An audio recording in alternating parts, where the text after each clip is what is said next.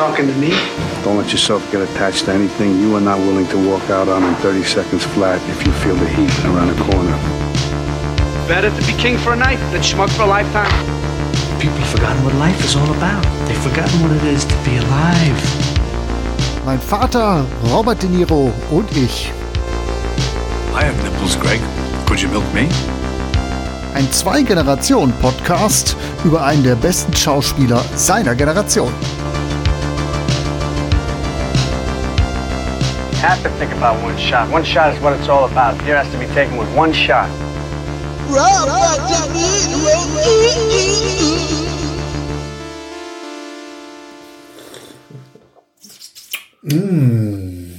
Ah, mm.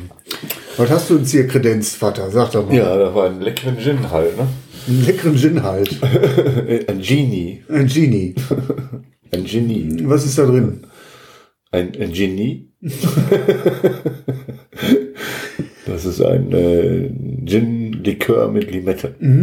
Ja, es schmeckt sehr, sehr gut. Passt auch sehr, sehr gut zu unserem Film heute. Da geht es um Alkoholismus auch unter anderem.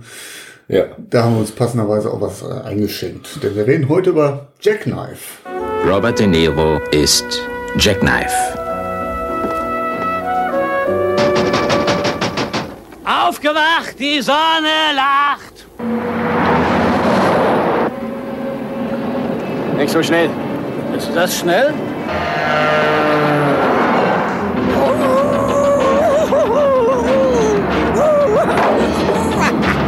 Darf ich Sie zu einer Tasse Kaffee einladen? Gehen Sie bloß nicht weg. Bin gleich wieder da. Ja, genau. Sehr schöne Wahl, fand ich. Sehr schöne Wahl. Ja, darüber reden wir heute. Von 1989 der Film. So ein bisschen einzuordnen, irgendwo zwischen ja, The Mission, den wir schon besprochen haben, und Angel Heart. Optisch fällt Robert De Niro auch da mit seinem Rauschebart und seinen langen Haaren da auch rein. Ja, keine Irgendwie Zeit so um den Dreh, irgendwie so um den Dreh ist er auch gedreht worden. Relativ kleiner Film.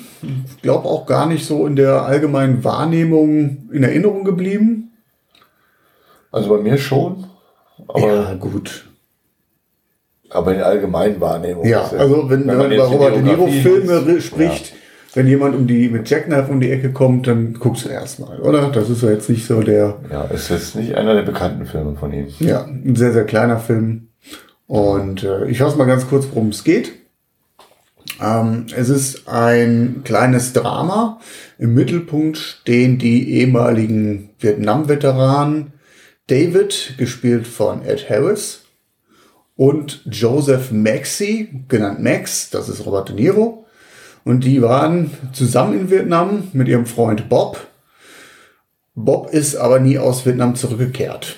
Und wir starten ein in diesen Film, so ein paar Jahre danach. Ich denke, ja, Film spielt Ende der 80er, also sind wahrscheinlich so 10, 12 Jahre ins Land gegangen, seitdem die in Vietnam waren.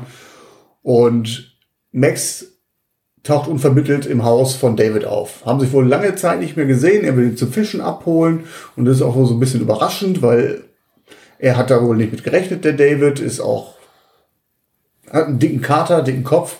Irgendwann hat Maxi wohl angerufen, wir müssen mal fischen gehen und fünf Wochen später steht er vor der Haustür quasi. Und David lebt bei seiner Schwester, Martha, gespielt von Kathy Baker. Und das birgt Konfliktpotenzial, weil Max, ähm, ja, er ist so ein jovialer, eine Frohnatur, ne, ein Charmeur mit Kodderschnauze äh, und bandelt ein bisschen mit der Schwester an, die so ein bisschen ja, den Haushalt für David schmeißt und äh, der Mutterersatz so ein bisschen ist.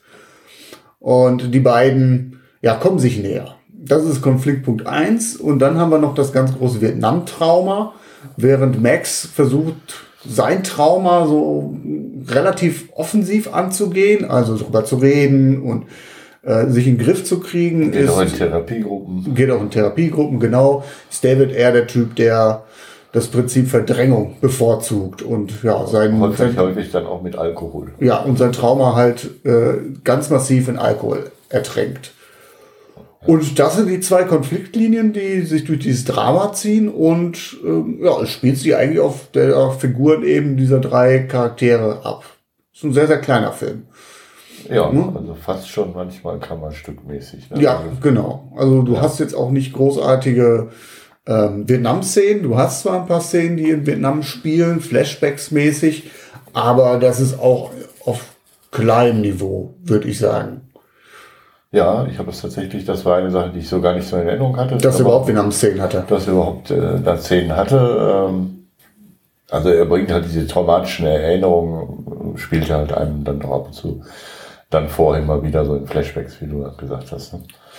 Ja, aber da steckt kein großes Production Value hinter. Da fliegt zwar ein Heli und man hat so ein bisschen, es zischt und pufft, aber du hast schon äh, so den Eindruck durch, die, durch den Bildausschnitt, dass man da schon kaschiert, wie wenig Budget man dafür hatte.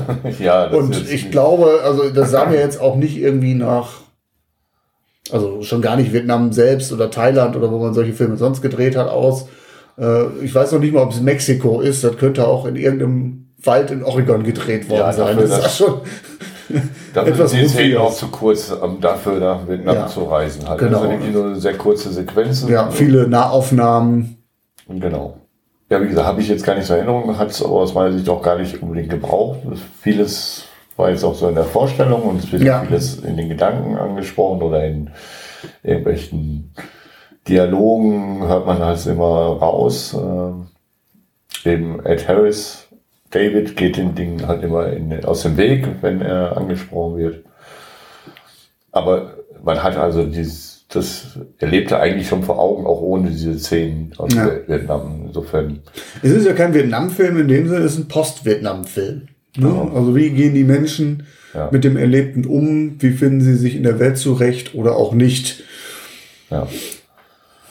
Hat so ein bisschen Ähnlichkeit äh, mit die durch die Hölle gehen am Anfang, finde ich von der Stimmung, auch die Musik. Am Anfang das Thema, wo die auf Fischen gehen, Ja. Also diese Einführung hat mich dann sehr daran erinnert. Also es ist ja so, dass er ihn tatsächlich dann doch aus dem Bett bekommt, ne? obwohl er, ja, er betont auch immer wieder auch zu seiner Schwester hin, das ist nicht sein Freund halt, ne? Ähm, Ja. Aber er geht dann halt mit. Und dann gibt es halt diese Szene mit dem Fischen, das hat mich dann sehr an, an, an Deer Hunter. Deer Hunter erinnert. Und ja, Tatsächlich ist das auch ähm, ein Vergleich, der mir auch direkt eingefallen ist. Vom Thema her schließt er ja quasi nahtlos an, wo du bei einer, äh, äh, die durch die Hölle gehen, quasi ja das unmittelbare Erlebnis nach Vietnam hast. Ne? Wir haben ja, kommen ja direkt aus Vietnam wieder und ähm, du hast die Situation, wie sie direkt vor Ort mit der, mit der Rückkehr zu kämpfen haben. Und das spielt jetzt ein paar Jahre weiter. Ist natürlich nicht in diesem Breitbandformat, was wir von Michael Chinimo kennengelernt haben. Das ist schon sehr zusammengedampft. Du hast gerade die Musik angesprochen. Ich finde, das Ganze hat schon arges TV-Niveau. ja, Das Bild ist verwaschen, das mag jetzt vielleicht auch ein bisschen an Transfer liegen, aber die Musik, das ist so Fahrstuhlmusik und also so irgendwie vom Reißbrett und das ist kein, kein klanggewaltiger Score in dem Sinne, so ein bisschen Gedudel, ein bisschen Heimelgedudel und auch so der, der, der Start des Films, du hast so einen klassischen, so die Credits vorne dran, wo dann irgendwelche Schriftarten eingeblendet sind mit dem Regisseur, mit den Darstellern und das ist auch ein- eine Schrifttype, die auch, was weiß ich, sehr, sehr billig aussieht. Also Ja, man Das sieht in alles dem irgendwo Merkel-Film an, dass er halt da nicht ein viel riesen- gekostet ein. Riesenbudget hatte oder Ja. so. Ne? Ja, aber äh, ja, für mich ein sehr kleines äh, Stück, halt eben kein äh, Reißer auf großer Kinoleinwand, wie du sagst, aber halt, ich fand ihn auch sehr ansprechend, also sehr unterhaltsam, obwohl er dann manchmal ein bisschen, vielleicht ein bisschen klischeehaft war halt. Ne? Was fandest du unterhaltsam und was fandest du klischeehaft? Unterhaltsam fand ich halt diese äh, Geschichte zwischen den beiden. Ich fand Ed Harris in dem Film auch wirklich bärenstark. Mhm. Also ich fand ich auch wiederum da wieder fast noch ein wenig besser, also interessanter als Charakter, als, als Ich höre zu, ich kümmere mich nur um diese Fliege hier. Die hier Ja. jetzt ist Sie nervt ein wenig, Ja, ein ne? wenig, genau. Ja, so ein Säuseln im Ohr hast. ja, und, auf, und hier Und auf wahrscheinlich Band. auch. ja, genau. Wir stehen geblieben? Ed Harris fandest du stark in dem Film? Ja, genau. Ja. Fand ich sehr gut. Äh, Also die Szenen auch zwischen ihnen, wo er versucht, eben wieder an ihn ranzukommen und er Mhm. immer wieder ausweicht. bärenstark fand ich halt auch die Szene dann, wo er dann wirklich dann so ein bisschen das Eis bricht und er dann ja in, in, in Tränen äh, zusammenbricht und äh, das äh, merkt man, dass er das ganze Vergangene so ein bisschen an, an sich ranlässt. Mhm. Und das war ziemlich äh, bewegend, fand ich. Ja, die, also die, die Schlussszene zwischen den beiden, das war auch sehr, sehr ergreifend, sehr, sehr gut gespielt, fand ich auch. Aber das ist ja nicht das Unterhaltsame, oder? Also geht ja vorher etwas äh, locker flockiger los. Ja, aber ich, gut, unterhaltsam muss ja nicht immer äh, lustig und sp- spaßig sein. Ich fand, Okay. der Film hat einen eigentlich relativ schnell eingefangen, abgeholt Mhm. und äh, ja, spielt halt so ein bisschen mit dem, was ist in der Vergangenheit passiert, obwohl das natürlich aus meiner Sicht relativ schnell aufgelöst wird. Und das ist so, das war nicht, äh, Mit dem ja, wo es dann manchmal ein bisschen klischeehaft so Mhm. abgeht. Und Also du kannst dir eigentlich schon vorstellen, was eigentlich, dass es um Schuldgefühle geht, beispielsweise, dass ausgerechnet diese beiden aus Vietnam zurückgekehrt sind und die Frage, warum hat's mich nicht getroffen? Und diese Frage wird in dem Film, ohne da jetzt viel zu wegzunehmen, ähm, auch beantwortet, warum es zu diesem Todesfall kam. Ja. Und ja, das ist hat man schon mal, glaube ich, gesehen. Ne? Gerade wenn du an Deer Hunter denkst. Ne? Das ist ja eine ähnliche Kiste. Und sich, äh, ausgerechnet der, der lebensfrohe, der Mann, von dem man glaubt, dass er mitten im Leben steht, dass ausgerechnet der nicht wiederkehrt. Wo die anderen beiden ja ein bisschen ihre Probleme schon im Vorfeld hatten. Ja, genau. Das war nicht, war ja so ein bisschen, bisschen klischeehaft, aber ja. Äh, ja, so ein bisschen Mix aus Deer Hunter und äh, zwischendurch war ich auch an, an Stanley und Iris erinnert tatsächlich, so mit der Liebesbeziehung zwischen Ja. den beiden. Ja, das ist auch ein guter Vergleich, ja. Und fand ich auch äh, sehr ähnlich. Ähm, Wobei ich da auch, als wir den geguckt haben zusammen, das Gefühl hatte, dass mir da das Arbeiterthema stärker getroffen schien. Bei Stanley und Iris hatte ich immer so das Gefühl, das Arbeitermilieu, was da gezeigt wird, ist halt die Hollywood-Version eines, eines, ähm, einer Working Class, ja. die mir nicht so authentisch schien. Hier ähm, fand ich ähm, auch mit Rückgriff auf Deer Hunter, einer, die durch die Hölle, äh, die durch die Hölle gehen, gut getroffen. Also das war wirklich authentisch. Dass die da, es spielt ja aber im Trucker-Milieu und er ist Mechaniker, der Maxi und David ist halt Fernfahrer und so kleine Szenen an ihrem Arbeitsplatz und auch die Stadt, die sie da zeigen, sieht halt wirklich nach irgendwo nirgendwo aus. Fand ich schon sehr, sehr gut gemacht. Also die, Ja. Die Kulisse stimmte. Ja. Also das meine ich auch immer. Ich war jetzt so gut unterhalten. Ich fand den Film ziemlich atmosphärisch und viele Hm. Dinge vielleicht ein bisschen manchmal vorhersehbar. Ein bisschen Liebesstory dabei mit zwei sehr, sehr äh, unterschiedlichen Charakteren. Mhm. Halt, das war, wo ich dann Sie ist Biologielehrerin. Biologie Ich weiß nicht, ob sie reden, aber auch so ein und er ist bisschen, halt bisschen Mauerblümchen, die Genau. sich da quasi mehr um ihren Bruder halt gekümmert hat. Seit dem Tod äh, des Vaters Mhm. wohnen die halt in einer als Geschwister zusammen, wobei, Geschwister-WG, ja. Mhm. wobei sie eigentlich den Laden da aufrecht hält und eigentlich wenig Dankbarkeit vor ihm erfährt. Eigentlich äh, er behandelt Ja. sie eigentlich relativ schlecht. Das, äh, Das ist eigentlich ein Subthema nochmal. Es geht auch Ja. um die Rolle der Frau. ja. Ja. Also gerade das Thema, dass sie den Haushalt schmeißen muss und keine Dankbarkeit erfährt und vielleicht ja auch ihre eigenen Vorstellungen hat, eigentlich vielleicht lieber woanders hingezogen wäre, um dem ganzen Ort zu entfliehen, den Erinnerungen an, an das Elternhaus, äh, aber sie quasi ihre Bedürfnisse hinten anstellt, um für den Bruder da zu sein. Und dann geht's dann auch so ein bisschen wie, darum, wie, wie in der Beziehung, wie sie miteinander umgehen. Maxi äh, auch immer so ein bisschen, ja, er ist eigentlich ein sehr charmanter Typ, aber halt kommt halt auch aus einem rauen Milieu.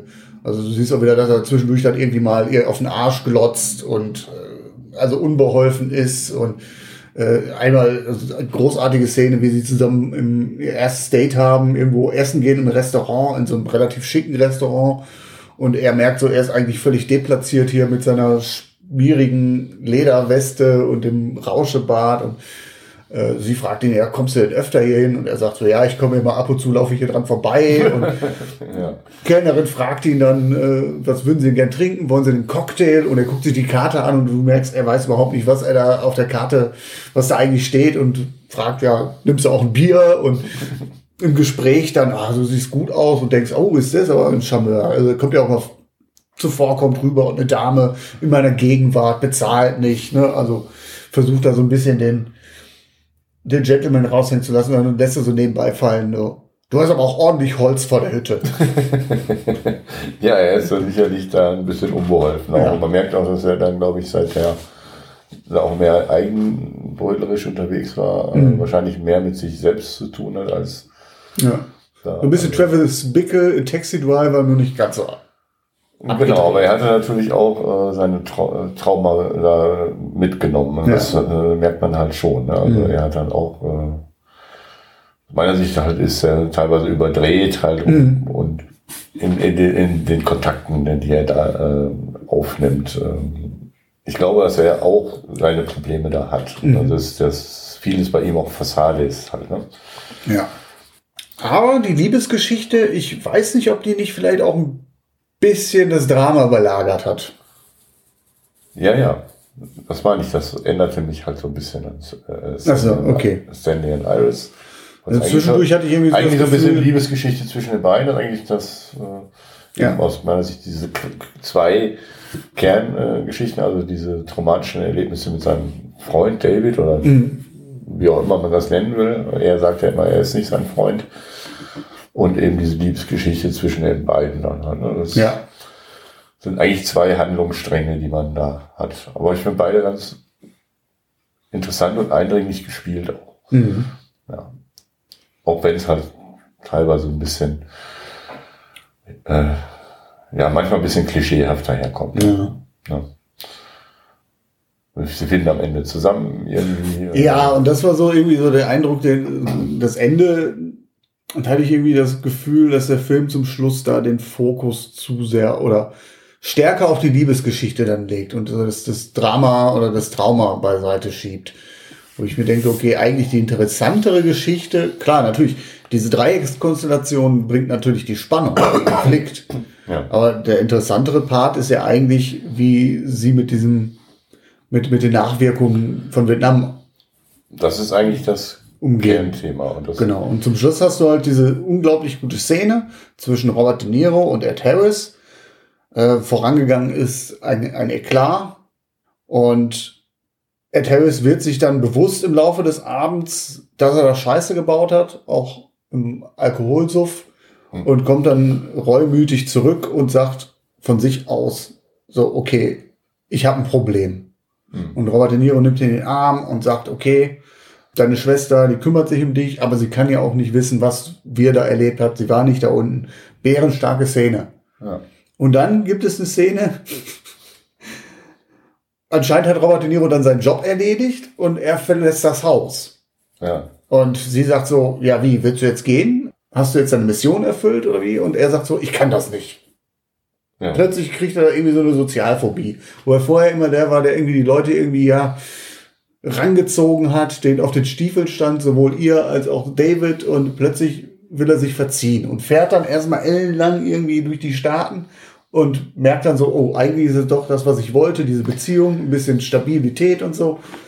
Ja, es ist natürlich irgendwie so diese, diese Hasenfüßigkeit, es mag vielleicht ja auch begründet sein, aber es wirkte für mich so am Ende so ein bisschen, ja, da müssen wir jetzt irgendwie nochmal irgendwie einen dramatischen Schlusspunkt setzen. Und ich fand eigentlich diese, diese, dieser, dieser Zusammenbruch von Ed Harris und quasi der Relief, einfach sich zu, zu öffnen, fand ich wäre ein super geiler Schlusspunkt gewesen. Ja. Also was ist super geil, aber es wäre ein super stimmiger Schlusspunkt gewesen. Und dann Ja. kriegst du halt nur mal diese, auf einmal, ja, ach, wir haben ja noch eine Liebesgeschichte, die wir jetzt auch nochmal eine klassische Liebesgeschichte äh, romantischen Komödie oder äh, äh, Liebesfilm hat ja auch diese typische Wille, dass man sich annähert und alles ist High-Detail und dann gibt's nachher irgendwie doch nochmal einen Bruch Ja. wo dann alles in Frage gestellt wird und der wird dann wundersam aufgelöst. Und irgendwie hatte ich den Eindruck, dass hier das Drehbuch dann irgendwie sagen muss, ja, jetzt müssen wir aber auch tatsächlich analog den Gesetzmäßigkeiten einer Liebesgeschichte jetzt nochmal irgendwie einen dramatischen Schlusspunkt da reinbringen oder irgendwie. Und das spielt sich alles innerhalb von drei, vier Minuten ab. Das sind wirklich so die letzten paar Ausläufer des Films. Und das war irgendwie so ein Moment, wo ich gesagt habe, boah, ja, da habt ihr es überzogen.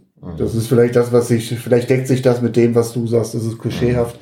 Ich fand, es war irgendwie so eine, tränige Schlussnote, die es irgendwie nicht gebraucht hat. Um dann vielleicht nachher so, Ja. ach, ach, guck mal, auch die, Ich um es hatte, böse zu sagen, irgendwie auch das weibliche Publikum, was man da vielleicht auch mit ansprechen wollte mit diesem Film, tatsächlich auch den, also jetzt ganz klischeehaft gesprochen, denen auch noch was fürs Herz zu bieten. Und das wirkte sehr berechnend und deswegen habe ich es irgendwie nicht ganz abgenommen. das ist tatsächlich auch so, äh, ähm, eben, wie gesagt, es sind zwei Handlungsstränge, die da im Film erzählt werden, wobei der eine für mich der wesentlich interessantere ist. Das, äh, und das ist dann tatsächlich so, ich habe den Film ja wirklich damals dann irgendwo gesehen, also irgendwann, als der auch er, er, erschienen ist, oder zumindest vor, weiß ich, 20 Jahren oder so. Und dann habe ich, den hab ich ja gesagt, ich habe den vor drei, vier Jahren nochmal gesehen. Und da hängen geblieben ist tatsächlich diese Geschichte von, von den beiden Veter- Veteranen, sehr eindringlich. Und diese Liebesgeschichte hatte ich fast ausgeblendet in den 15 Jahren. Und ist mir dann halt jetzt wieder aufgefallen, dass mich das also, also A, ist es dann nicht ganz so interessant, weil es A, klischeehaft ist und B, habe ich es dann auch wieder über die 20 Jahre dann äh, eher verdrängt oder vergessen und er dann eben diese, aber diese starken Szenen da zwischen den beiden, die sind ist das geblieben. Ja. Mhm. Gut, das mag jetzt natürlich auch an unseren persönlichen Präferenzen liegen. Ne? Ja. Das ist das eine Thema interessanter finden als das andere, aber Ja, ich nichts es gegen eine Liebesschmonzette Ja. oder so, aber das hat es jetzt aus meiner Sicht nicht gebraucht, obwohl das hat natürlich eigentlich, funktioniert der Film ja auch über diese, diese Dreiecksbeziehung. So gesehen Genau. ist das ja auch ganz gut gewesen. Ne? Aber es, äh, diese Gesetzmäßigkeit, die man da zum Schluss in diesem Film überstülpen möchte, hat dem, ja, äh, hat ihm dann doch doch nur einen Abzug in der B-Note gegeben, muss ich so sagen. Ja.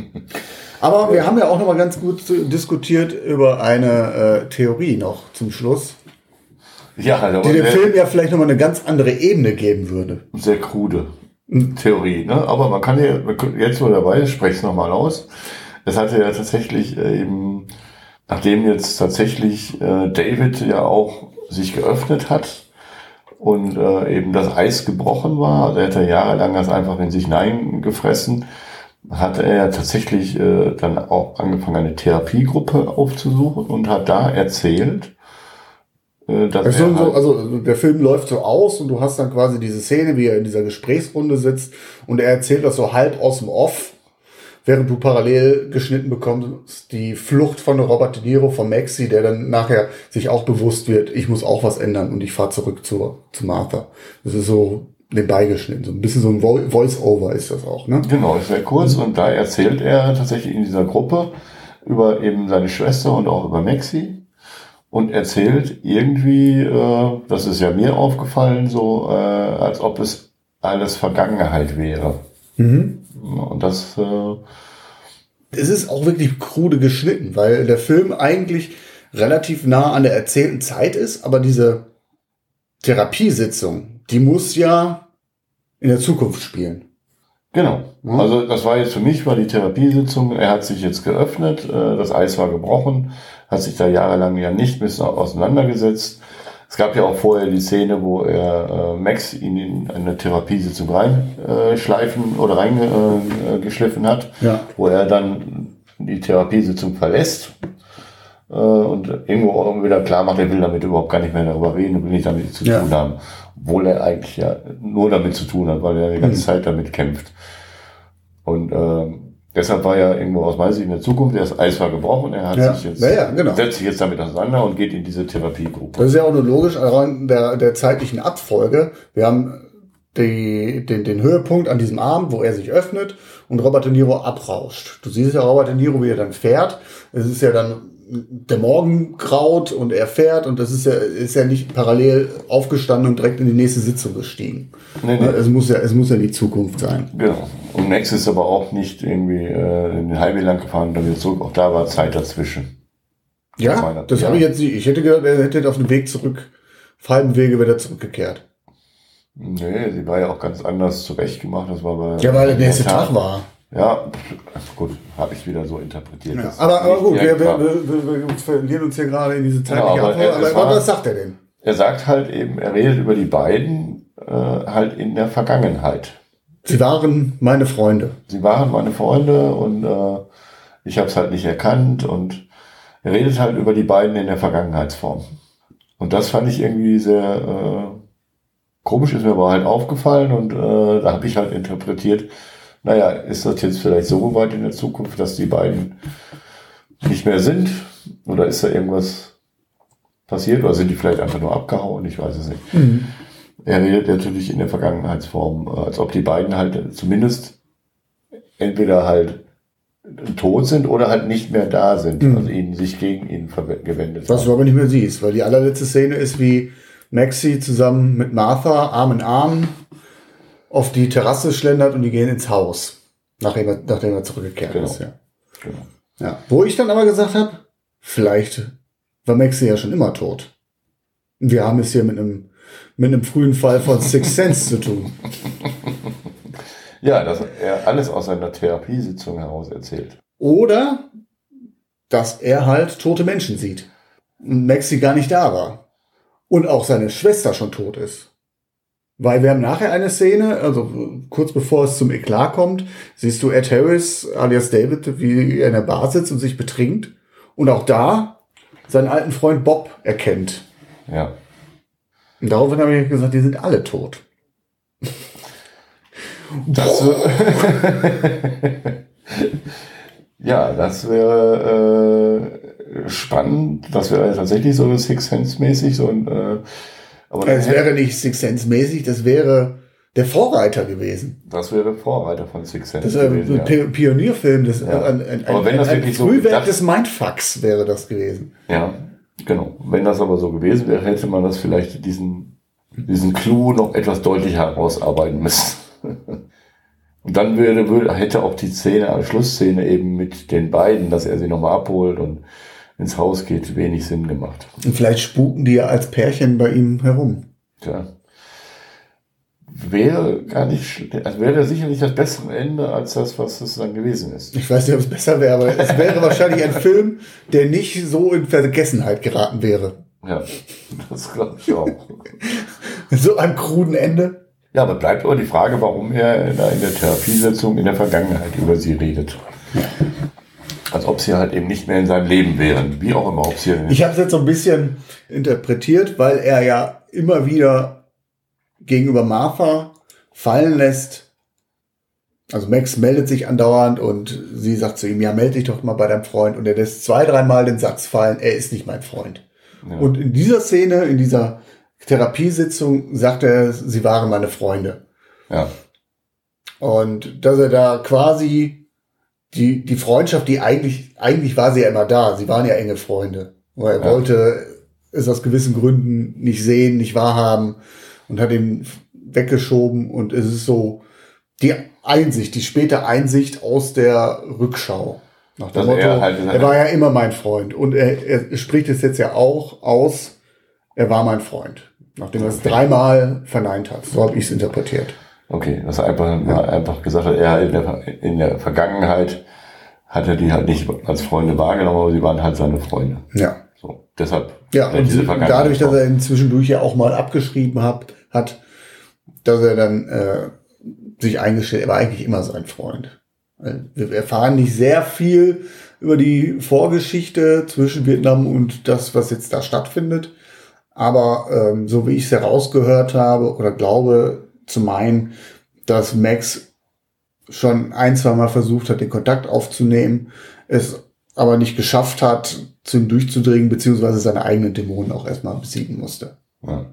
Also es gibt ja Gespräche, Kann man- kann es gibt ja Gespräche darüber, was er dann, er war ja zwischendurch, äh, wird in dem Gespräch klar, dass er mal im Knast war, weil er nach Vietnam äh, auf die schiefe Bahn geraten ist, sich immer mit, mit irgendwelchen Leuten angelegt hat und so. Und davon weiß David ja Bescheid. Also es scheint da ja durchaus den einen Kontakt vorher gegeben zu haben.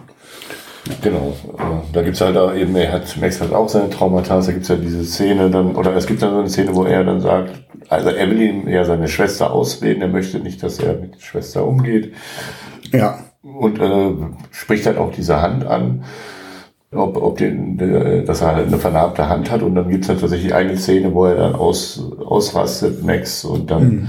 eben mit der Hand in einen Glasschrank oder Glasscheibe Ja. legt, was er offensichtlich schon öfter getan hat. Ja. Ja, also es gibt also eine Vorgeschichte, von der kriegst du aber nur sehr wenig mit. Aber es macht die ganze Sache auch spannend, finde ich. Also diese Beziehung zwischen den beiden finde ich eben sehr stark. Auch, auch die Beziehung zwischen äh, David und Martha selbst, die Ja. Geschwisterbeziehung, weil dann Genau. steckt ja auch dadurch, dass er dann sich plötzlich einmischt, also eigentlich ist ihm egal, was seine Schwester treibt, aber wenn sie mit, mit Max unterwegs ist, da will er dann, das will er nicht und dann versetzt er sich selbst auch, der Vater ist nicht mehr da, er fühlt sich verpflichtet, da jetzt die Vaterrolle einzunehmen, wo dann auch so ein bisschen ja, dieser Vater-Sohn Komplex auch angesprochen wird. Also jetzt nicht im direkten Sinne Vater-Sohn, sondern äh, ein Generationskonflikt so ein bisschen. Ja.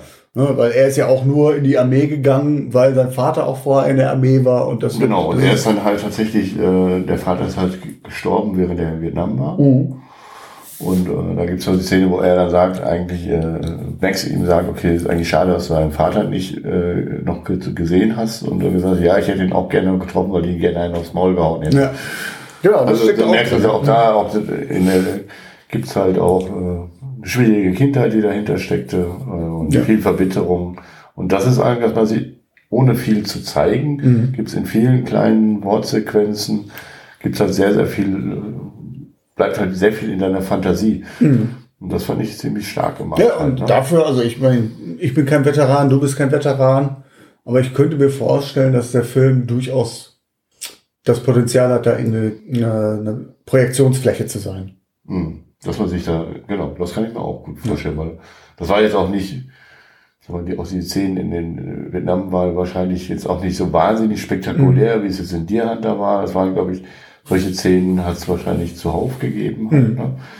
Das er wollte den Verletzten retten und ist dabei erschossen worden. Das war jetzt also nicht jetzt Ja. ganz dramatisch. Also man- kein, kein russisch Roulette oder so. kein russisches Roulette, sondern eher eigentlich so der, der ich sag mal, äh, normale Krieg in Anführungsstrichen. Ja, ähm, und deshalb denke ich, dass es da sehr viel Projektionsfläche für Leute gibt, die wirklich vielleicht Veteranen sind. Ja, und eben vieles in Nebengesetzen, du erfährst halt immer mehr über die Beziehung von den beiden, auch nicht alles, halt immer nur Bruchstück und das macht den Film aus meiner Sicht ziemlich, zumindest diese Geschichte sehr, sehr äh, spannend und auch gut gespielt. Und das ist auch eben, was ich gesagt habe, das ist das, was bei mir hängen geblieben ist. Die, die Liebesgeschichte, die hatte ich dann tatsächlich über die 20 Jahre mehr oder weniger ausgeblendet. Und beim zweiten sehen war es auch eher so diese Geschichte, auch, wo, da wo es dann aus meiner Sicht schon am Ende auch so ein paar Klischees eingeschoben werden. Da sind eben auch die, bei mir auch die Abzüge in der B-Note. Ja, ich überlege jetzt gerade, wie groß diese Abzüge sein mögen.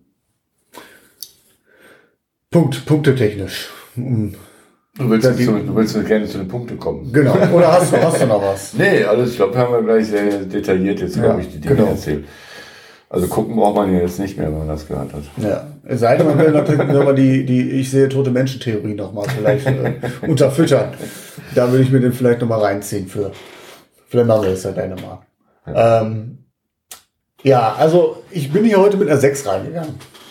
Und ich, ich, ich bin aber gerade, weil wir jetzt darüber gesprochen haben und auch so ein bisschen so die, die Tiefe der Geschichte oder die, die, die Themen, die da drin stecken, das finde ich doch relativ stark. Ähm, also im Gespräch auf jeden Fall, das, das Vietnam-Trauma-Thema, das hat sich hier auf jeden Fall nochmal ein bisschen aufgewertet. Ja. Deswegen schwanke ich so ein bisschen zwischen der 6 und der 7.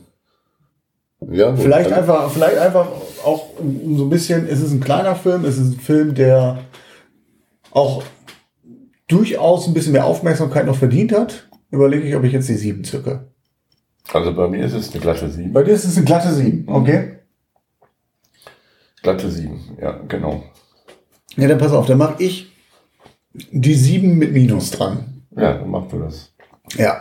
Dann nehme ich deinen Plus auf der 7 noch. Nein, alles gut, ich bleibe bei meiner 7. Glatte 7. Ja, das, das, das äh, werden wir dann nachher nochmal äh, festhalten in der Liste und gucken, damit wir nachher zum Schluss so ein bisschen. Es ist für mich, es ist für mich keine klassische 7, so eine guter Film.